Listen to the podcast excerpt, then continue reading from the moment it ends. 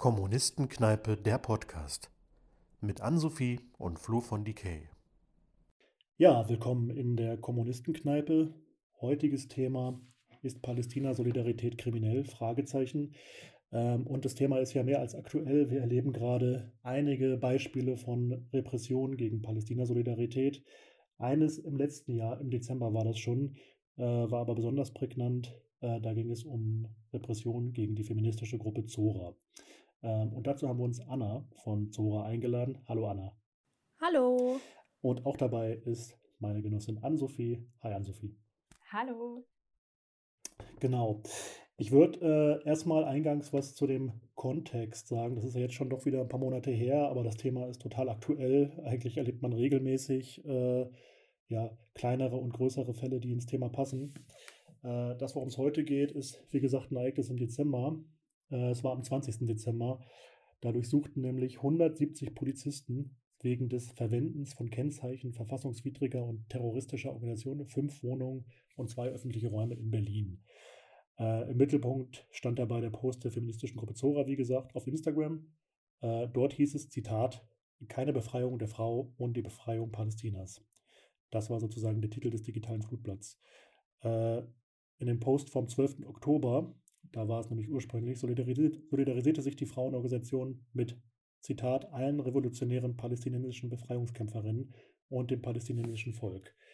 Ähm, entscheidend für den Tatvorwurf der Propagandaverbreitung soll dabei der Aufruf sein, wieder Zitat, die fortschrittlichen Kräfte wie zum Beispiel die PFLP, die auch Teil des palästinensischen Widerstands sind, zu stärken. Genau. Und das wurde sozusagen Sora dann zum Verhängnis, jedenfalls aus Sicht der Polizei äh, und der Justiz. Ähm, ich würde einmal dich gerne fragen, Anna, bevor wir direkt auf das Geschehen eingehen, ähm, wäre gut, ähm, wenn du mal ein bisschen grundsätzlich äh, erklärst, was ihr macht. Ähm, es hieß ja bei einer, in einer Stellungnahme von euch, äh, dass eine Hetzkampagne gegen euch gegenseitig geführt wird. Da werdet ihr auch als Terroristinnen und Antisemitinnen bezeichnet. Ähm, und ihr sagt, äh, naja, das alles besteht, äh, besteht schon in einem größeren Kontext. Es geht auch darum, eure Arbeit generell zu kriminalisieren. Ähm, aber erstmal wäre es vielleicht wichtig zu erfahren, wer seid ihr eigentlich und was macht ihr überhaupt? Wir sind eine junge Frauenorganisation. Hauptsächlich sind bei uns SchülerInnen, Studierende, aber auch ArbeiterInnen organisiert. Wir kämpfen gegen Sexismus, gegen das Patriarchat, machen aber viel Arbeiten auch gegen Femizide. Also ähm, die Leute aus Berlin kennen es vielleicht, die arbeiten gegen Socha. Also sie war eine ähm, sechsfache Mutter, die vor äh, anderthalb Jahren oder fast zwei Jahren sind es mittlerweile, ähm, in Berlin erstochen wurde auf offener Straße. Ähm, und da haben wir halt viel Arbeiten ja, dazu gemacht, ähm, was auch letztlich, ich denke, ein Stück weit erfolgreich war. Also wir haben dann auch den Prozess mit begleitet, äh, um jetzt so ein Beispiel zu nennen. Ähm, genau, sind sonst viel an Schulen, Unis unterwegs, und kämpfen vor allem gegen Sexismus und eben das Patriarchat, leben aber auch in unserer Arbeit internationalistische Frauensolidarität. Also sind solidarisch mit den kämpfenden Frauen in Kurdistan, im Iran und eben auch in Palästina. Äh, genau, und das sieht der deutsche Staat jetzt halt nicht so gerne, besonders seit dem 7. Mhm. Oktober. Ja. Und sag mal, der, der Vorwurf äh, des Terrorismus oder des Antisemitismus, ist das was Neues für euch in dieser Form oder habt ihr das vorher schon erlebt? sicherlich haben wir es vorher schon erlebt, äh, gerade wenn wir uns zum Beispiel mit dem kurdischen Widerstand solidarisieren, hört man halt oft, also alles, was irgendwie kurdischer Widerstand ist, wird hier sofort mit der PKK gleichgesetzt. Ähm, natürlich hört man da in dem Kontext auch schon mal, dass wir irgendwie Terroristen unterstützen würden, aber das eher seltener. Äh, den Antisemitismusvorwurf, klar, den gibt es von Antideutschen hier und da, aber besonders eben seit dem 7. Oktober ähm, weil das Thema da in aller Munde ist. Jeder spricht darüber. Vor allem eben auch jetzt die Medien. Äh, die bürgerlichen Medien sind ja doch äh, sehr deutlich auf der Seite Israels und dementsprechend wird halt alles, was nicht ja, der deutschen Staatsräson, wie es immer so schön genannt wird, als antisemitisch bezeichnet. Und da sind wir natürlich dann vor allem nach dem 20. Dezember letzten Jahres stark in den Vordergrund gerückt. Ja. Mhm. Anna, beschreibst du bitte nochmal aus eurer Sicht die aktuelle Repression gegen euch und wie lief denn die Hausdurchsuchungen ab? Also es war, wie gesagt, am 20. Dezember ähm, die Polizei ist dann morgens um sechs, also auch so früh wie es ging, in die Wohnung rein.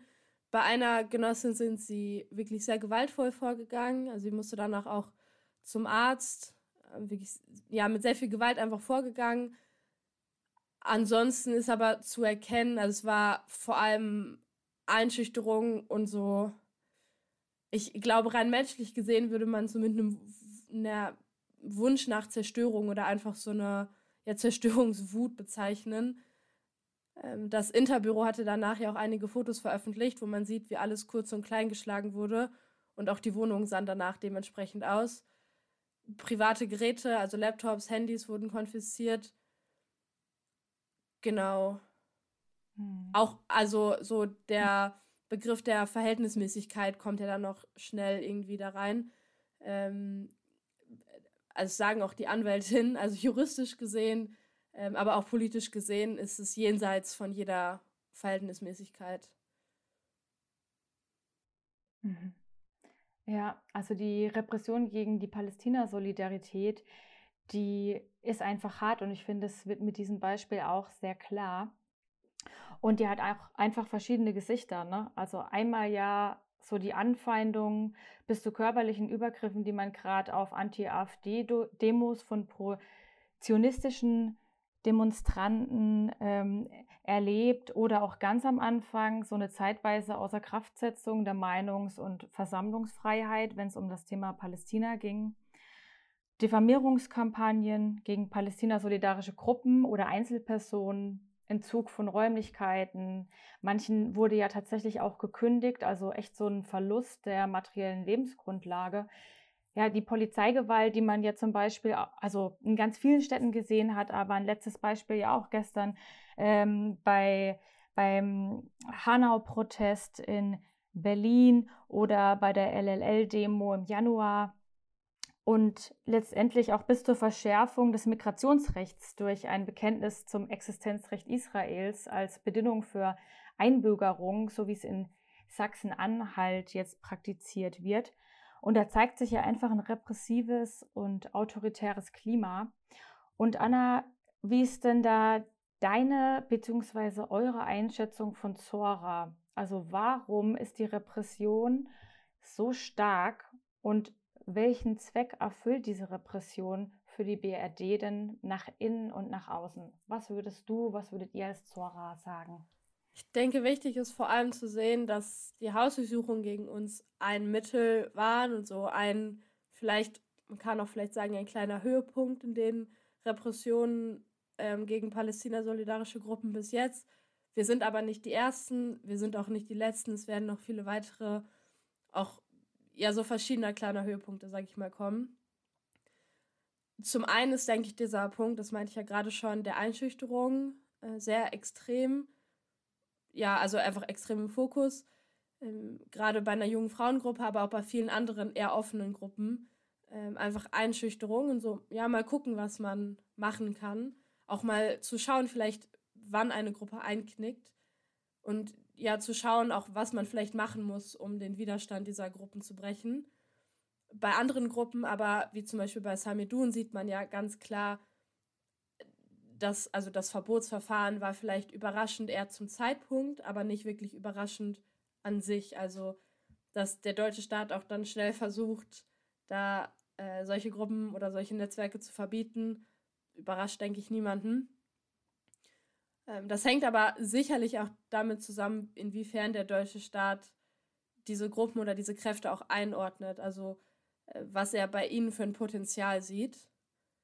Ähm, ich denke auch zum Beispiel, weil Zora vorher ja gar nicht so sehr im Vordergrund war, dass wir für den deutschen Staat jetzt als Palästina-solidarische Kraft nicht so eine Schlagkraft oder auch nicht so eine Gefahr bedeutet haben. Das hat sich dann sicherlich jetzt auch in der letzten Zeit vielleicht ein bisschen geändert. Ähm, aber also es passt ja alles schon ganz gut in ein Muster. Ähm, also nach außen hin sollen natürlich die pro-palästinensischen Proteste möglichst klein gehalten werden. Man sieht ja auch, wie am Anfang, wenn darüber berichtet wurde, immer sehr, sehr negativ berichtet wurde und jetzt so gut wie gar nicht mehr darüber berichtet wurde. Also wenn man wirklich irgendwie wissen möchte, ähm, wie viele Menschen auf einer Palästina-Demo waren, dann liest man das nicht in den Nachrichten, auf linken, bei linken Medien vielleicht. Aber man liest es jetzt nicht in, äh, keine Ahnung, bei Tagesschau, bei Zeit, bei Spiegel, was weiß ich. Und wenn dann eher in einer sehr, sehr negativen Art und Weise. Aber das ist ja schon auch sehr abgeflacht, obwohl die Proteste ja auch weitergehen. Ähm, sicherlich die enge, ja, diese Bündnispartnerschaft zwischen Deutschland und Israel spielt da eine sehr große Rolle. Und es wird sich auch immer wieder bezogen auf die deutsche Staatsräson.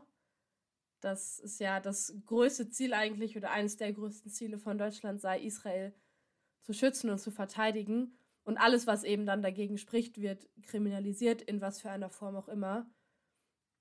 Und dann das direkte Eingreifen bei zum Beispiel jetzt der Hanau-Demonstration gestern in Berlin, ähm, aber auch bei diversen anderen ähm, ja, Veranstaltungen zeigt dann nochmal, okay, also vor allem gestern äh, in Berlin fand ich es sehr perfide, weil es ja während der Schweigeminute, also während eines Gedenkmoments, wo wirklich von Seiten der Demonstrierenden überhaupt keine Aggression, keine, auch überhaupt keine Gefahr in irgendeiner Weise ausging, dann da so reinzugehen, zeigt ja wirklich einfach, dass es den mehr oder weniger einfach nur um Machtdemonstrationen geht.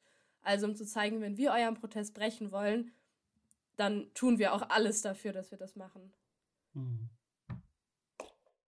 Wie, wie ist denn eigentlich ähm, so das Verhältnis von äh, Solidarität und Anfeindung, nachdem das Ganze publik geworden ist? Also wie du schon erwähnt hast, äh, in der bürgerlichen Presse wurde natürlich negativ über euch berichtet oder in diffamierender Art und Weise, in einigen linken Publikationen nicht. Äh, aber wie ist das? Dadurch seid ihr natürlich auch ein bisschen in den Fokus geraten. Ähm, habt ihr da auch Drohungen bekommen oder überwiegt da eher die Solidarität? Also ein, ein Stück weit natürlich gibt es immer wieder Antideutsche, die vor allem dann ähm, aber lokal ähm, den Ortsgruppen irgendwie schreiben, aber das ist weniger eine direkte Konfrontation. Wir waren aber vor allem positiv überrascht von so viel Solidaritätsbekundungen die es auch wirklich von ja sehr vielen Gruppen gab, auch zum Beispiel mit Gruppen, mit denen wir an sich nicht so eng zusammenarbeiten. Es war einfach sehr schön zu sehen, dass auch in solchen Momenten dann äh, linke Gruppen, fortschrittliche Kräfte zusammenhalten und ihre Form der Solidarität ausdrücken, auch wenn man vielleicht andere Ansichten hat in gewissen Teilen, was auch dann in Ordnung ist. Aber es ist schön zu sehen, dass es diesen Zusammenhalt gibt, weil der auch gerade extrem notwendig ist. Ähm, genau, also da überwiegt, denke ich, gerade eher ähm, ja, die Solidaritätsbekundung. Mhm. Okay, jetzt ist natürlich für euch bestimmt auch die Frage, wie geht es eigentlich weiter? Ähm, und auch die Frage, was kommt jetzt eigentlich noch juristisch auf euch zu? Ähm, und äh, in dem Zusammenhang natürlich auch, wie plant ihr denn weiterhin mit der Palästina-Solidarität umzugehen? Weil ich kann mir vorstellen, dass jetzt natürlich so eine Repression ein Stück weit auch wirken kann. Du hast jetzt, so viel kann ich glaube ich sagen, vorher auch gesagt, naja, ich kann jetzt nicht alles explizit erwähnen, was ich vielleicht möchte normalerweise, ähm, weil ja auch juristische Kategorien eine Rolle spielen. Aber wie ist das so? Also was sind die nächsten Schritte und wie ist euer Umgang jetzt mit der Palästina-Soli-Arbeit? Ich glaube, das Wichtigste ist die Kampagne. Also wir haben eine Antirepressionskampagne gestartet am 20. Januar genau einen Monat nach den Hausdurchsuchungen. Die geht bis zum 8. März unter dem Motto gegen Gewalt und Repression, jetzt erst recht. Und dann heraus zum 8. März, ähm, wo wir eigentlich, ja, unser hauptsächliches Ziel ist es, damit eine politische Antwort auf die Repression zu geben und zu zeigen, dass wir uns davon nicht einschüchtern lassen. Und ich denke, das setzen wir auch gut um. Also ähm, sowohl bei den Betroffenen der Hausdurchsuchung als auch bei allen anderen äh, Zoras es, ja, es gibt jetzt nicht ein Gefühl von, okay, jetzt gab es diese Hausdurchsuchung, jetzt bin ich irgendwie eingeschüchtert und jetzt ziehe ich mich doch lieber zurück, sondern im Gegenteil, und das ist sehr schön zu sehen, alle sind, ich habe das Gefühl, umso motivierter und ja, noch entschlossener auch, unsere Meinung nach außen zu tragen. Äh, natürlich passt man an einigen Stellen auf, wie man Sachen formuliert, aber ähm, es geht dann nicht darum, unsere Palästina-Solidarität zu verstecken oder zu sagen, jetzt sind wir nicht mehr Palästina-solidarisch, sondern ganz im Gegenteil, als junge Frauen leben wir diese internationale Frauensolidarität und die können uns in noch so viele Wohnungen stürmen. Wir werden trotzdem nicht leise sein und wir werden trotzdem auch mit vor allem den palästinensischen Frauen, aber mit dem palästinensischen Widerstand im Allgemeinen solidarisch sein und das auch nach außen tragen. Also laut statt leise sein. Und ich hoffe, dass wir heute ein bisschen dazu beigetragen haben, dass das auch gehört wird, was ihr sagt. Äh, auf jeden Fall äh, in dieser Frage weiterhin Solidarität mit euch. Äh, das war's schon an dieser Stelle. Und Anna, danke, dass du in der Kommunistenkneipe heute warst. Danke euch. Gerne. Ciao. Ciao. Liebe Kneipenfreundinnen, noch nicht wegschalten, denn wir haben eine kleine Bitte an euch. Ähm, wenn ihr uns unterstützen wollt, dann vergesst nicht, uns zu abonnieren auf YouTube oder auf Spotify. Und was ihr auch noch machen könnt, ihr habt neben diesem Abo-Button noch die Möglichkeit, ähm, auf Spotify und auf YouTube diese kleine Glocke zu drücken. Und wenn ihr das macht, verpasst ihr keine einzige Folge mehr, denn ihr werdet direkt benachrichtigt, wenn neue Folgen hochgeladen werden. Und für YouTube auch ganz wichtig für Algorithmus. Ähm, liken und wenn ihr Bock habt, auch kommentieren und ja, in allen Fällen natürlich auch gerne teilen, wenn ihr die Folge gut fandet. Und ihr könnt uns ähm, auch finanziell unterstützen. Ihr findet äh, unsere PayPal-Daten oder unsere Kontodaten jeweils in der Beschreibung. Vielen, vielen, vielen, vielen, vielen, vielen, vielen Dank für jede noch so kleine Unterstützung.